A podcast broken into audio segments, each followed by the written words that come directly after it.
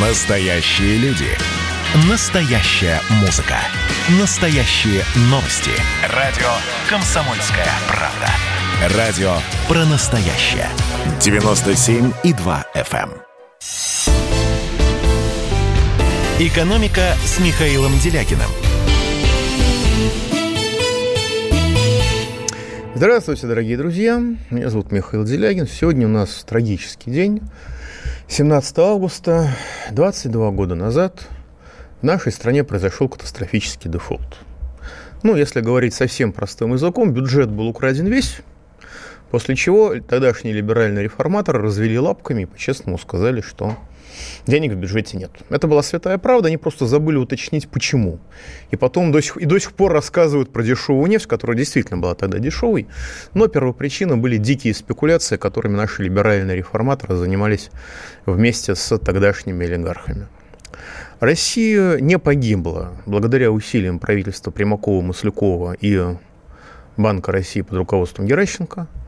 Но те уроки надежно и прочно забыты. Я хотел было сегодня провести опрос с вашим участием, считаете ли вы возможную угрозу дефолта, но потом подумал, а это не имеет смысла, потому что политический дефолт у нас уже произошел, вот, потому что по одному из наших прошлых голосований 82% радиослушателей сказали, что они поддержали бы военный переворот в России, если бы он вдруг в России случился. Может быть, это были эмоции, может быть, это какой-то сложный момент, но это было совсем недавно. И я не уверен, что настроения сейчас улучшились в пользу нынешних гражданских властей. То есть это политический дефолт. А социальный дефолт тоже уже произошел, потому что когда нам зафиксировали, что никто никого рожаться не, рождаться не просил, и государство вам ничего не должно, и когда государство оказывает поддержку жертвам коронавируса в том виде, в котором оно ее оказывает сейчас – скорее в виде глумления, чем в виде реальной помощи. Социальный дефолт тоже уже случился. Но там, где социально-политический дефолт произошел, экономический, сколько бы денег ни было, знаете, как денег, как у дурака махорки у нынешнего государства, но мы все знаем, что бывает с Махоркой у дурака. Так что экономический дефолт тоже, в общем-то, не за горами. Поэтому вопрос у меня к вам мы проведем по другой теме. Вопрос следующий. Дело в том, что самым страшным, самым разочаровывающим в действиях нынешних властей а, стала так называемая пенсионная реформа. При повышении пенсионного возраста на 5 лет ни с того ни с сего до сих пор никаких внятных объяснений этому действию услышать не удалось, несмотря на все, так сказать, на весь гром пропаганды. Поэтому у меня вопрос. Сейчас Сергей Михайлович Миронов, руководитель партии «Справедливая Россия», внес предложение, которое, в общем, соответствует настроениям всех граждан о том, чтобы вернуть нормальный человеческий, физиологически обусловленный пенсионный возраст. Что женщины должны выходить, как положено, на пенсию в 55 лет, а мужчины, как положено, в 60. Хотите, хотите работать хоть до 150 лет, не критично. Я знаю, по крайней мере, одного государственного деятеля у нас, который не против, может быть, их больше. Но вопрос очень простой. Если вы считаете, что власть должна вернуть нормальный физиологически обусловленный пенсионный возраст. А, звоните, пожалуйста, 8 495 637 65 19. Последние числа 19. Если вы считаете, что возвращать нормальный человеческий физиологически обусловленный пенсионный возраст не нужно, нужно оставить все как есть сейчас, повышенным на 5 лет, звоните 8 495 637 65 18. Еще раз. Вернуть нормальный человеческий возраст 55 женщинам, 60 лет мужчинам, 8 495 637 65 19, а не нужно, нужно как сейчас, 8 495 637 65 18. Пожалуйста, голосуйте, голосование идет. Давайте примем звоночек. Игорь из Бийского в эфире. Здравствуйте, Михаил Геннадьевич. Э, э, вопрос. Верно ли, э, что долги Роснефти больше капитализации, потом алюминиевая промышленность, сколько мы потеряли, и Ауроса большие проблемы из-за мирного. А, понятно. Значит, честно говоря, не помню, но Роснефти с финансами все очень и очень хорошо на общем фоне, да, действительно, мировые цены на нефть упали, действительно проблемы, и все, все, все вплоть до санкций. Но я читал внимательный финансовый отчет, там все очень хорошо и очень трогательно. И даже информационное агентство, которое находится с ними в состоянии суда, а, начали, естественно, поставили, естественно, пугающий заголовок, а дальше зафиксировали, что, в общем, перспектива достаточно хорошая. Если сравнивать с другими крупнейшими нефтяными компаниями, то у Роснефти все нормально, и это еще одна наглядная иллюстрация того, что необходимо заниматься стратегическим управлением долгосрочным, потому что стратегия развития, она вытаскивает, вытаскивает даже в самых сложных, тяжелых обстоятельствах. Сравнивать же капитализацию с закредитованностью – это примерно как кислое с холодным. Сравнивать – это все-таки немножко из разных категорий. У Алроса проблемы достаточно серьезные, серьезные из-за, как я понимаю, из-за затопленного рудника. Но, извините, рудник это такой, так, так, так, говорят, так говорят специалисты. Но э, это случилось достаточно давно, эта беда случилась достаточно давно, как я понимаю, какое-то время, если конечно, не ошибаюсь, ее тупо и вульгарно скрывали. Вот. Э, но потом, что называется, шило в мешка не утаишь. Но там есть э, некоторые другие месторождения, на которых они уже переориентировались. И у них проблемы большие из-за качества управления, а не из-за каких-то объективных или катастрофических явлений. Так, а второй вопрос, если честно, я не успел записать, который был... Алю, алюминиевая промышленность. Да, алюминиевая промышленность, э, ну просто алюминиевая промышленность, если вы имеете в виду империю Дерипаски, то не только алюминиевая промышленность, но и гидроэнергетика Восточной Сибири контролируется Соединенными Штатами через якобы независимых директоров. И, э, и российское государство, которое якобы заботится о суверенитете, на это не обращает, как я понимаю, реального влияния, внимания. Лишь бы это было частным, лишь бы это не принадлежало народу России, а кто контролирует, это не важно. Потому что на самом деле национализировать эти предприятия, даже национализировать по-честному с выплатой денег владельцу, и все, и, так сказать, э, спокойно бы вывели это дело в нормальную плоскость. А, но, к сожалению, к сожалению, российское государство не думает о своем суверенитете, Поэтому в случае чего нас могут ждать и техногенные катастрофы тоже. Потому что здесь нужно смотреть не на структуру акционерного капитала, а на структуру совета директоров, который принимает стратегические решения. А там ключевое значение имеют якобы независимые директора, которые из Соединенных Штатов. И у них-то с лояльностью и с патриотизмом, в отличие от российской офшорной олигархии, все в порядке и все серьезно. Давайте еще звоночек примем. Сергей из Новосибирска, в эфире. Здравствуйте, Михаил Геннадьевич. Здрасте. Вот меня, знаете, что удивляет вот эта спешка с этой вакцины, с внедрением ее. Это что, получается такое ощущение, что это власть спешит избавиться от народа, так что ли? Ну, трудно. Изба... Э, э, ну, я, я, я думаю, что если сильно подумать, нужно найти какую-нибудь другую гипотезу. Ну, например, мне рассказывали, что Поскольку мы болеем этим делом очень давно, врачи считали, что это просто друг, друг, друг, а, про, не, не коронавирус, а какой-то обычный штамм, штамм гриппа. И они начали разрабатывать эту вакцину достаточно давно. Они прош, она прошла испытания, просто они, так сказать, не обращали внимания, что это коронавирус. А, может быть так. Это тоже гипотеза имеет право на существование. Но в целом лучше всех, на мой взгляд, высказался главный пульмонолог Минздрава Российской Федерации, что он это не будет колоть себе не только в этом году, но и в следующем, потому что нужно дождаться так сказать, нормальных стандартных а, результатов нормальных стандартных испытаний. Безусловно, в мире во всем сейчас идет гонка. Безусловно, во всем мире э, нарушены стандарты безопасности. Безусловно, очень хорошо, что мы в этой гонке оказались лидерами, это прекрасно. Но, что называется, рисковать своим здоровьем я не буду и никому не посоветую. Просто потому, что как бы, я считаю, что люди должны жить и жить желательно относительно здоровыми. Это вопрос обеспечения собственной безопасности. А насчет того, как коронавирус соотносится с коронабесием, посмотрите на Белоруссию. Там э, десятки тысяч, даже сотни тысяч людей выходят на улицу. И что, есть там всплеск коронавируса? Нету там всплеска коронавируса. У нас только что в Америке были дикие, дикие протесты, дикие толпы на улицах без всякой социальной дистанции, без всяких масок, без, всякой перча, без всяких перчаток. Да, там есть некоторая волна коронавируса, но совершенно непропорционально тому, что там творилось на улицах. У нас в городе московская мэрия 15 апреля этого года устроила дикую давку на входах в метро. Потом, правда, на милицию, на полицию, извините, как обычно, все, все стрелки перевели, но, по-моему, полиция здесь ни при чем, хотя, конечно, вопрос дискуссионный. Что был после этого резкий всплеск заражения? Не было. Вот и все разговоры. Так что коронавирус, безусловно, есть, но это отдельно. Коронабесие отдельно. И жертв от коронабесия в разы больше, насколько я могу судить, чем от коронавируса. Давайте еще звоночек примем. Так, все в порядке у нас? Соскочил звоночек. Да, Николай Щелков, вы в эфире. Э, добрый день, уважаемый Михаил Геннадьевич. Извините, пожалуйста, будет вот такой вопрос. Один мудрый человек сказал, что э, э, в государстве, а, вернее, о государстве и его правителях судят по их отношению к детям и старикам.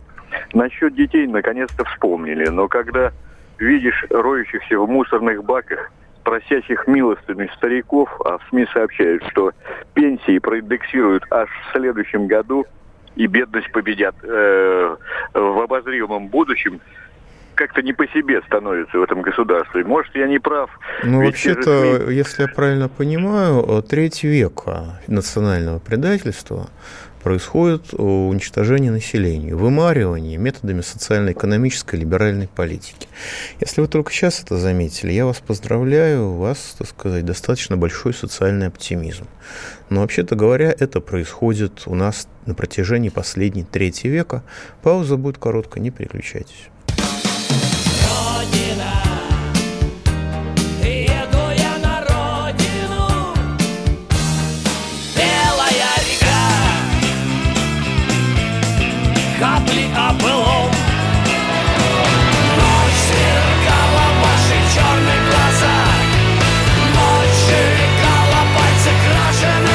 «Комсомольская правда». Радио поколения ДДТ».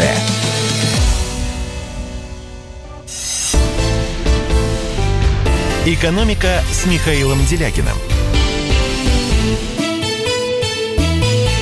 Итак, дорогие друзья, продолжается наше голосование. А считаете ли вы, что российская власть должна вернуть нормальный физиологически обусловленный пенсионный возраст? Предложение об этом внес лидер «Справедливой России» Миронов. Если вы считаете, что должна, звоните 8 495 637 65 19. Я напоминаю, что в бюджете денег по официальным данным 12 триллионов рублей валяется без движения, так что с деньгами все в порядке. Разговоры про то, что денег нет, производят впечатление то ли наглой циничной лжи, то ли откровенного безумия, то ли того и другого одновременно. Вот. Если вы считаете, что пенсионный возраст возвращать на место не надо, нужно оставлять его сегодня таким, чтобы большинство мужчин не доживало ну, по крайней мере, половина мужчин, учитывая падение продолжительности жизни, не доживала до, пенсион, до нового пенсионного возраста, тогда звоните 8 495 637 65 18. Я приветствую в нашем голосовании членов «Единой России». Мне нравятся храбрые люди, даже если я с ними не согласен. Я тут недавно проходил по московскому переулочку, может, я уже это рассказывал, потому что я нахожусь в глубоком шоке последние недели, наверное, две я привык э, ну, к тому, что политика ведется грязными методами, жесткими, и очень часто эмблемы, так сказать, разных организаций, которые там кому-то не нравятся, сознательно рисуют в омерзительной форме с легкими искажениями, чтобы выглядело омерзительно. И я, так сказать, спокойно относился к этим, так сказать, уже привык и в свой адрес, там, и мою фамилию коверкуют, и других.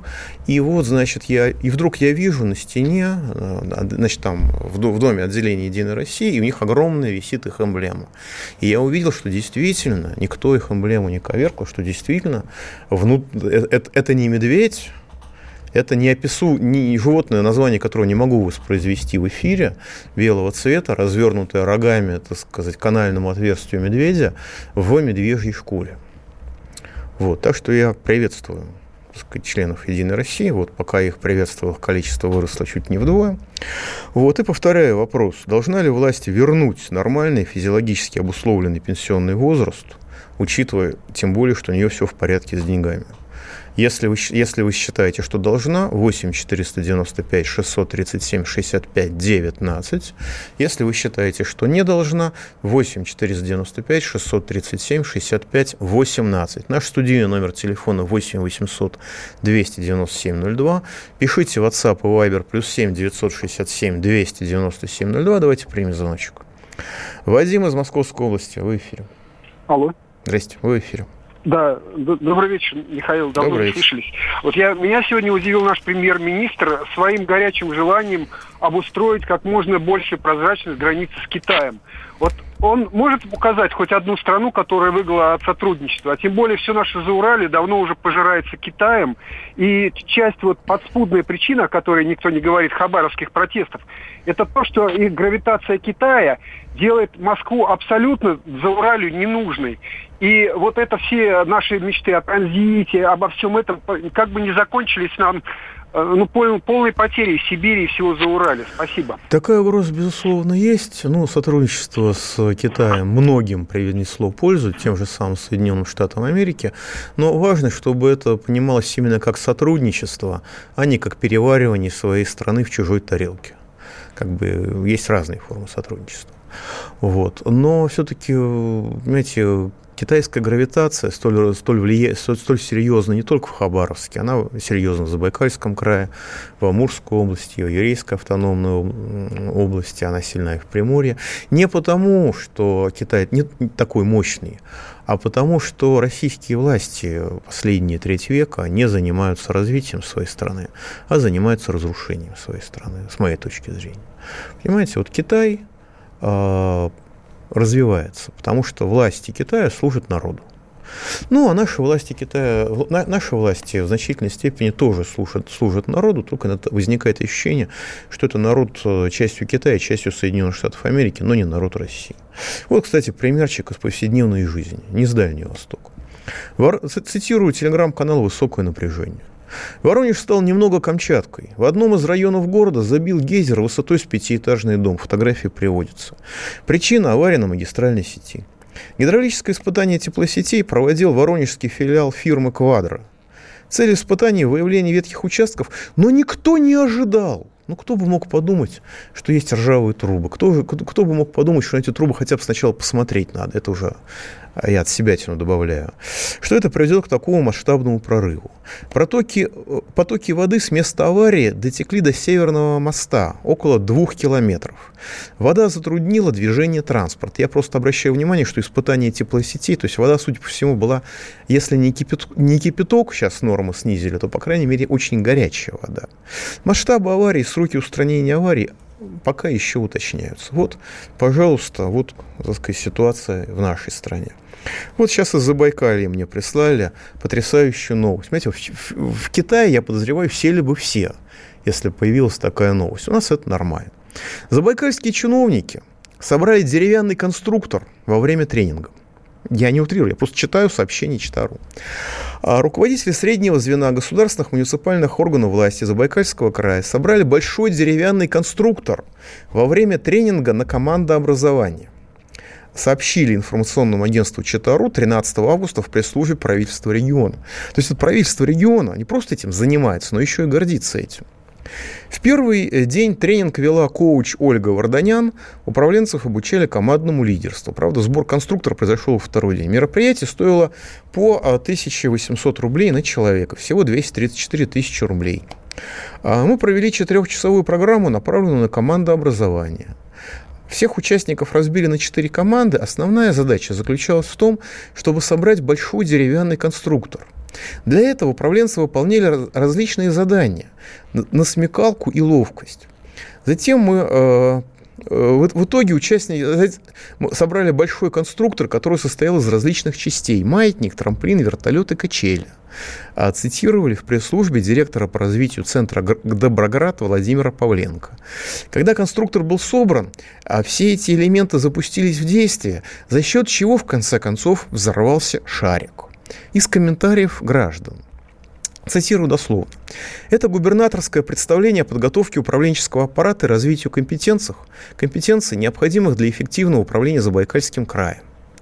Господа товарищи, а вы знаете, чем занимается кот от безделья? Это единственное, на что все эти люди способны. Ну что же Это такое важное событие для жителей Забайкалья. Его руководители могут даже конструкторы собирать. А давайте дадим такое же задание в старшей группе детского сада и потом сравним результат. Почему-то мне кажется, что победа достанется детишкам. А, пирамиду забыли. Есть еще погремушки. Молодцы какие. Нужно еще 300 тысяч заплатить, чтобы их за ручку в зоопарк свозили, мороженого покушать. Да потом в какой-нибудь детский центр, на батутах попрыгать. Я в шоке. Не ожидал от них таких способностей. Может, и мелками на асфальте могут рисовать? И тут же человек пишет, асфальт не трогайте. Он и так после каждого дождя растворяется. Вот на что идут налоги бюджетников, например. Государство вызывает отвращение. Я напоминаю, что Забайкальский край – это один из самых бедных и самых трагических регионов России. Действительно брошенная земля, чего нельзя сказать о том же Хабаровске или даже о Бурятии. И для них эти, э, в Хабаровске 1800 рублей – это деньги на порядок более серьезные, чем на всей остальной территории России. Там э, в декабре 2018 года были зафиксированы зарплаты э, 3750 рублей. И люди за эти деньги работали полный месяц. Уже на следующий день появляется желание работать и вдохновлять на работу других, пересказали в пресс-службе слова заместителя министра экономического развития Забайкальского края Дениса Рысева. Ну, хоть желание появилось. Вот спасибо, хорошо. То есть до этого он, до этого он без желания работал. Очень жизненное, важное событие для читы. Опишите, как дети в детсаду играют один в один. Вот. Ну и остальные комментарии в том же, э, в том же стиле. И вот во времена товарища Сталина их бы научили строить бараки, валить лес, рыть каналы. И, заметьте, совершенно бесплатно. А ведь и вправду, согласитесь, что как много новых новых умений и новых навыков получили бы руководители Забайкальского края, ну, среднего звена, а, во времена товарища Сталина. И более того, в соседнем Китае они тоже получили бы, я думаю, соответствующие навыки, и более того, получили бы их совершенно бесплатно. Давайте примем звоночку. Василий Электросталь, в эфире. А, здравствуйте, Михаил Геннадьевич. Здрасте. Э, я приехал э, отдохнуть в Крым и обнаружил, что на моем телефоне интернет не подключается, если а, я не разрешаю в настройках телефона международный роуминг, оператор uh-huh. МТС. Uh-huh. Я позвонил оператору с вопросом, ребята, извините, ага, это как? Мне ответили, что э, поскольку в Крыму отсутствуют вышки МТС, э, телефоны подключаются к местному оператору, ну и там уже переадресация. Я спросил, а еще в России есть места? Да. Целых два региона небольших, где у МТС нет вышек. Они тоже подключаются к местным операторам, но там нет роуминга. А получается, только в Крыму а, работает международный роуминг. А теперь вопрос. Ну, для МТС, я для МТС Крым понимаю, это не Россия, если исходить из того, что это роуминг международный. Вот и все. Если роуминг международный, значит МТС не считается Крым, не считает Крымом России. И некоторые наши государственные компании, МТС частная, а многие государственные компании занимают ту же позицию. Пауза будет короткая, не переключайтесь. Экономика. Присоединяйтесь к нам в социальных сетях. Подпишитесь на наш канал на YouTube. Добавляйтесь в друзья ВКонтакте. Найдите нас в Инстаграм. Подписывайтесь, смотрите и слушайте. Радио «Комсомольская правда». Радио про настоящее. «Экономика» с Михаилом Делякиным – Да, и я продолжаю отвечать на вопрос про Крым. Безусловно, существуют санкции, но, во-первых, государство может отвечать ударом на удар и этой политикой добиться снятия санкций. Во-вторых, государство может развернуть специальную инфраструктуру, которая обеспечивала бы людям основную часть необходимых услуг. Ну, скажем, МТС, допустим, не может, потому что там что-то боится. Государство может создать государственный, государственную, так сказать, систему связи а для жителей Крыма, чтобы это не было проблемой. Да, но за 6 лет этого не сделано. А, хорошо, я понимаю, что Сбербанк не идет в Крым говорит, что он боится санкций и другие государственные банки. При этом им это с огромным, как бы они прекрасно работали на Украине до недавнего времени, может и сейчас работают, они даже воен, военные заемы, займы, а, так сказать, покупали, то есть финансировали войну на Украине с той стороны и преступления, которые совершались на Украине. Как бы ничего личного, только бизнес. Но э, при этом, скажем, российский аэрофлот летает в Крым. И ничего, небеса не обрушились. Небеса не обрушились. У меня вообще ощущение, что российские чиновники, именно чиновники, не бизнесмены, не руководители там, каких-то госкомпаний или частных компаний, а именно в первую очередь чиновники, которым уже подражает частный государственный бизнес, не могут, просто не могут простить крымчанам того, что 6 лет назад они выбрали Россию – а не страны, где у этих чиновников и либералов, и коррупционеров, возможно, отстроены дворцы, поместья, дома, особняки и все остальное. И они тупо мстят крымчанам хуже украинских фашистов. Вот это мое ощущение. Вот месть, тупая месть за то, что люди выбрали Россию со стороны российской бюрократии. Такая системная и беспощадная. По-другому мне объяснить политику в отношении Крыма, скажем так, весьма и весьма затруднительно. Давайте примем звоночку. Сейчас звоночка нет, слетел. Хорошо. А, все-таки есть. Виктор, Московская Михаил область, да. да. Добрый вечер. Здравствуйте. Э, спасибо вам за передачу. Я всегда с удовольствием слушаю Вопрос. до конца. Вот иду. Вопрос такой. Что вам известно про Платошкина Николая Николаевича? Как его судьба? Платошкин Николай Николаевич находится под следствием, находится под домашним арестом в относительно нормальных условиях, насколько я могу судить. А обвинение, которое против него выдвинуто, производит впечатление не просто бреда, а бреда зависимо, заведомо фальсифицированного, хотя, разумеется, должен давать оценки суд, потому что по той информации, которая есть, насколько я могу судить, а, обвинение просто взяло, вырезало кусок его выступления и, так сказать, на основе заведомо оборванной цитаты оно, значит, так сказать, составляет обвинение. А, причем защита говорит, ребята, ну, воспользуйтесь цитатой целиком, Воспользуйтесь цитатой, с которой понятно, о чем он говорит. Нет, суду это неинтересно. Это очень ярко характеризует и судебную систему Российской Федерации, и в целом состояние политического дефолта, в котором мы все пребываем усилиями российских чиновничков. Да, у нас, кстати, идет голосование, я напоминаю. А считаете ли вы, да, сейчас с таким предложением выступил лидер «Справедливой России» Сергей Михайлович Миронов. Считаете ли вы, что российские власти должны вернуть нормальный физиологически обусловленный пенсионный возраст 55 лет женщинам, 60 лет мужчинам, особенно учитывая, что государство имеет огромный бюджетный резерв, который ни, ни на что полезно не тратит, 12 триллионов рублей на 1 июля в федеральном бюджете.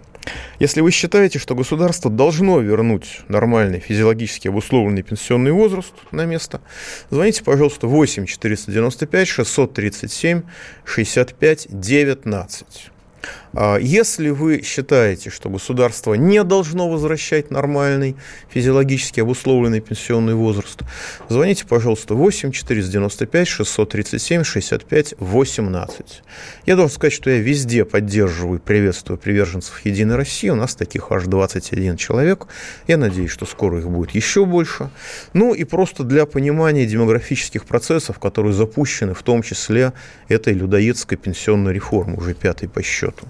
За период с января по май этого года а, естественная убыль, то есть вымирание населения Российской Федерации, превышение смертности над рождаемостью, составило 220 тысяч человек. Это только за первые пять месяцев года.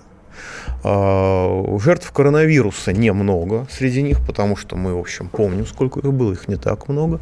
Жертв коронабесия, наверное, значительно больше, но смертность, а, ну, как бы вымирание населения происходит не только из-за роста смертности, но и из-за падения рождаемости. А к падению рождаемости коронавирус практически никакого отношения, коронабесие почти никакого отношения не имеет, потому что все-таки рожать людям, за исключением уже совсем районов с оптимизированной медициной, все-таки было где. Значит, голосование продолжается. Примем, пожалуйста. Давайте примем звоночек. Петр из Московской области в эфире. Алло. Да, слушаю. Вы в эфире. Вся политика в экономике состоит в том, кому идет прибавочная стоимость. Вопрос. Работает, в этом-то весь вопрос. Работает 100 человек, а присваивает один. Понятно, Оттуда... спасибо большое. Спасибо большое. Вопрос, вопрос понят, это не вопрос. Капитал Маркса я тоже могу зачитать достаточно подробно, его в современной форме. Лучше я расскажу анекдот, потому что мы тут начали про Белоруссию. И еще вчера, еще вчера у меня было ощущение, есть такая Дарвиновская премия, она э, вручается такая юмористический, очень трагичный, хотя и юмористический, так сказать, приз, он присуждается за самую нелепую, самую чудовищную в своем безумии смерть. И еще вчера я полагал, что по итогам 2020 года эту премию вручат на троих, что ее разделят, э, так сказать, безвестный нам повар из Ухани, э, сварщик из Берута, ну и руководство Беларуси, которое на ровном месте устроило то, что мы сейчас наблюдаем. Но э, по итогам сегодняшнего дня, когда приходит сообщение о забастовках массовых, я думаю, что э, первую, первый приз э, с огромным отрывом получат все-таки бастующие сейчас на белорусских предприятиях. Я понимаю их негодование, я понимаю их возмущение. Вот, но прекращена работа бастующего белорусского металлургического завода. Шахты Беларусь-Калий перестали выдавать руду. То есть э, белорусские рабочие занялись уничтожением белорусской экономики. А, то есть а, они э, привыкли к тому, что государство о них заботится. Они привыкли к тому, что государство обеспечивает им занятость, обеспечивает им социальную какую-то защиту, обеспечивает им порядок на улицах и все остальное. Им захотелось в 90-е годы. Они получат в 90-е годы только не в России, а даже на Украине и в Молдавии. Российская Федерация получит, я думаю, где-то порядка миллиона работящих людей из нынешнего населения Белоруссии, которое меньше 10 миллионов. Какую-то часть получат и другие страны, включая Польшу, я думаю, полмиллиона. Ну, население Беларуси, я думаю, в течение 10 лет сократится в два раза. Если только в два раза, то это будет большое счастье. Потому что в Беларуси сохранили экономику. Заслуга Лукашенко в том, что он сохранил экономику. Трагедия Беларуси в том, что э, белорусская экономика, как и все постсоветское, все постсоциалистическое пространство, они могут нормально развиваться только работая на российский рынок. А для этого в России должна быть модернизация. И поскольку в России нет модернизации, и в ближайшее время не предвидится, то Белоруссия находится в тупике.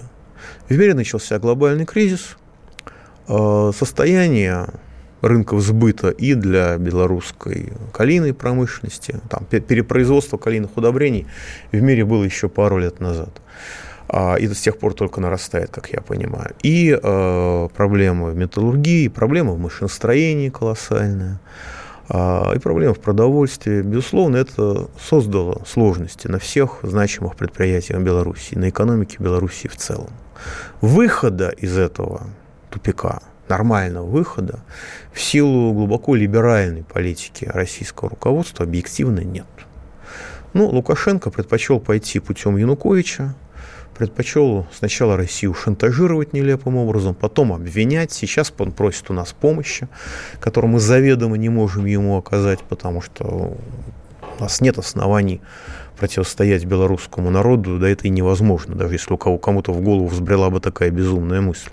И Лукашенко со своим Макеем, как бы они занимают жестко антироссийскую политику. И пока Макей на свободе и при должности, разговаривать, в общем-то, особо с, с Лукашенко, по-моему, просто не о чем в принципе. Да. И как бы Лукашенко пока ничем не отличается от Януковича. И в этой ситуации э, трудящиеся Белоруссии справедливо негодуя и справедливо показывая правоту Лукашенко во всем, что касалось коронабесия, да, потому что массовые беспорядки, они не предусматривают серьезность угрозы коронавируса, мы это все видим своими глазами. Но и российские либералы, которые здесь чуть ли не призывали чуть ли не линчевать людей, которые выходят без масок, они совершенно спокойно относятся к этим протестам в Беларуси, показывая тем самым, что они сознавали свою ложь, когда закатывали истерики в России. Но э, то, что люди в Беларуси, рабочие, разрушают свои предприятия, которым уже не будет места ни на российском рынке, ни на каком другом рынке, вот это, безусловно, большая трагедия, это очень жалко. По-человечески я их понимаю, понимаю состояние протеста, но это то самоубийство, которым когда-то покончил, поко, покончил с собой покончили, покончил с собой средний класс Советского Союза, инженерно-технические работники. А Лукашенко в Беларуси сохранил этот слой, но вот сейчас он заканчивает свое существование уже окончательно и бесповоротно. И спасти его, по-моему, нельзя, как нельзя спасти и Беларусь. Нужно готовиться к ее превращению в, север, в Северную Молдавию и к железному занавесу по нашим западным границам. Если исходить из качества нашего госуправления, разумеется, а не из абстракций. Пауза будет короткой, не переключайтесь. Экономика.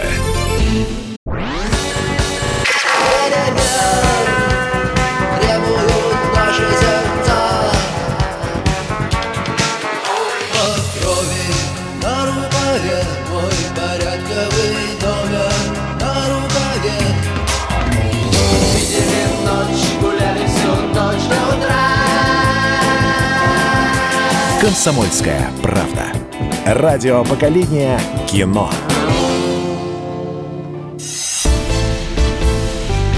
«Экономика» с Михаилом Делякиным –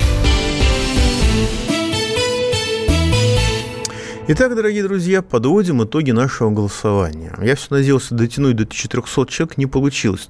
Настолько 397.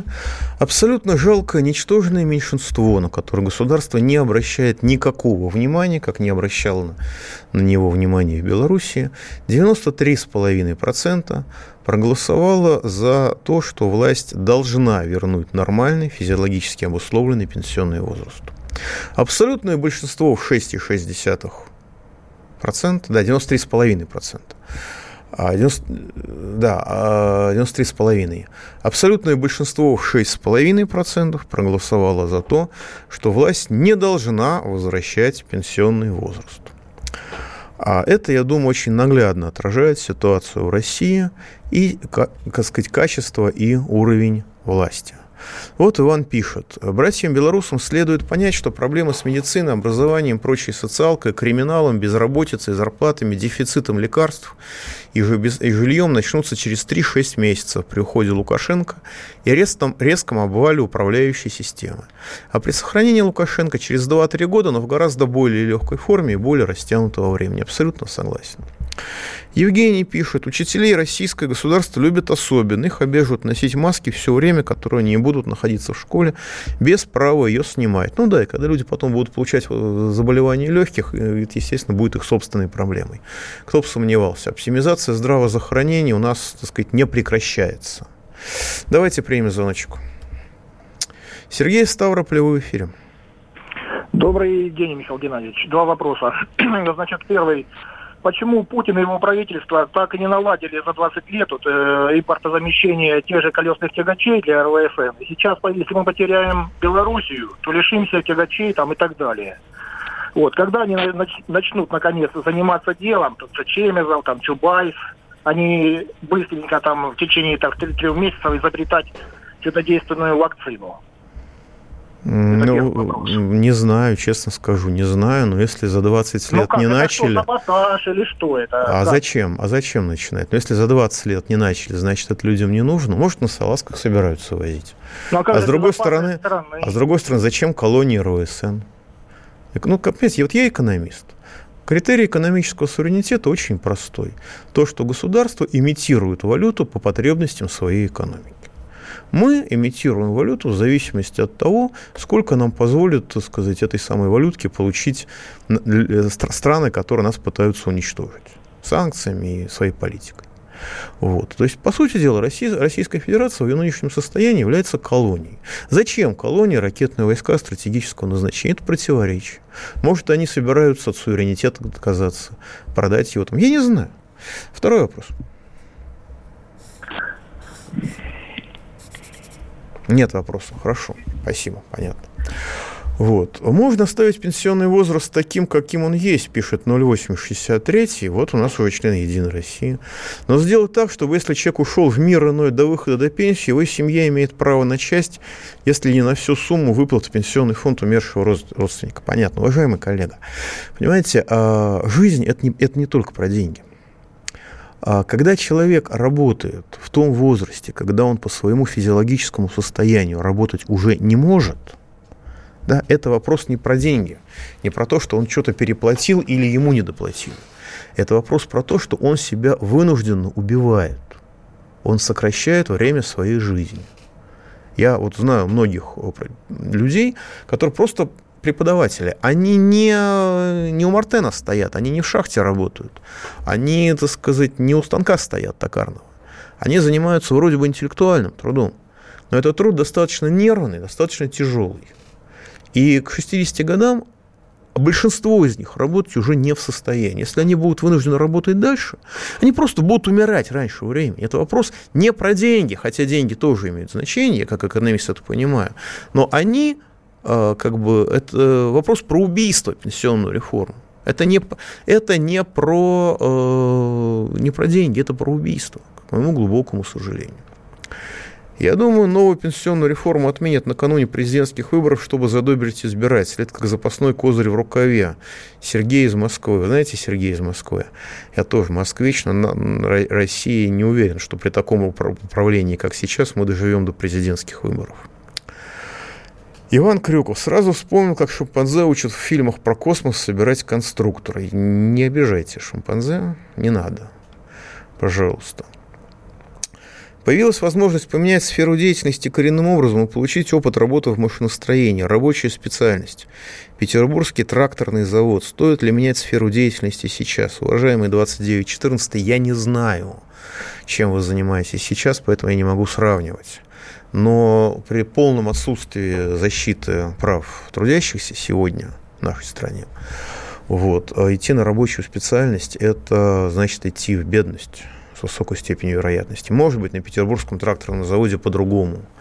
А катастрофа в Беларуси откроет Петербургскому тракторному заводу новые рынки внутри России, потому что, так сказать, белорусские трактора очень хороши, очень хороши.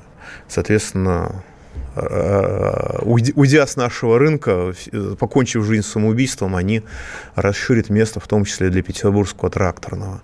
Но здесь нужно думать тщательно и продумывать ситуацию. Лучше все-таки, если есть возможность, инженерная специальность. Это довольно достаточно серьезно, и это очень важно. Вот. Э, по какой причине у нас не освещают, э, в том числе у нас на радио, проблему, возникшую в, Башкарт... в Башкирии? Уж извините, я по-русски буду говорить, не буду язык ломать. 9320 задает этот вопрос. Гора Куштау. О ней, как я понимаю, будет, будут сегодня рассказывать Сергей Мардан буквально там через 10 минут. Пожалуйста, его слушайте. Но в реальности была попытка ради освоения, так сказать, очередного месторождения, по-моему, соды, уничтожить э, святыню народа. Вот. Народ собрался и отстоял. А глава республики господин Хабиров э, принял правильное решение и, так сказать, прекратил работы в этой ситуации. Так что, по-моему, это как раз тот пример, когда власть, редкий случай, когда власть услышала народ и, по крайней мере, промежуточное решение приняла правильное. И в этом отношении, что называется, господину Хабиру большое уважение. Да, там довели людей до публично, до открытого протеста, да, людей разгоняли и так далее. Но это не как московские власти, которые людей, которые не хотят дышать радиацией, всячески прессуют. И сейчас еще выясняется, что у нас в Кузьминском лесопарке проводились в 20-30-е годы испытания химического оружия. Там и прит, мышьяк, и в так называемом Ипритовом озере, официально называется Восточный Чагинский пруд, люди сейчас прямо ловят рыбу.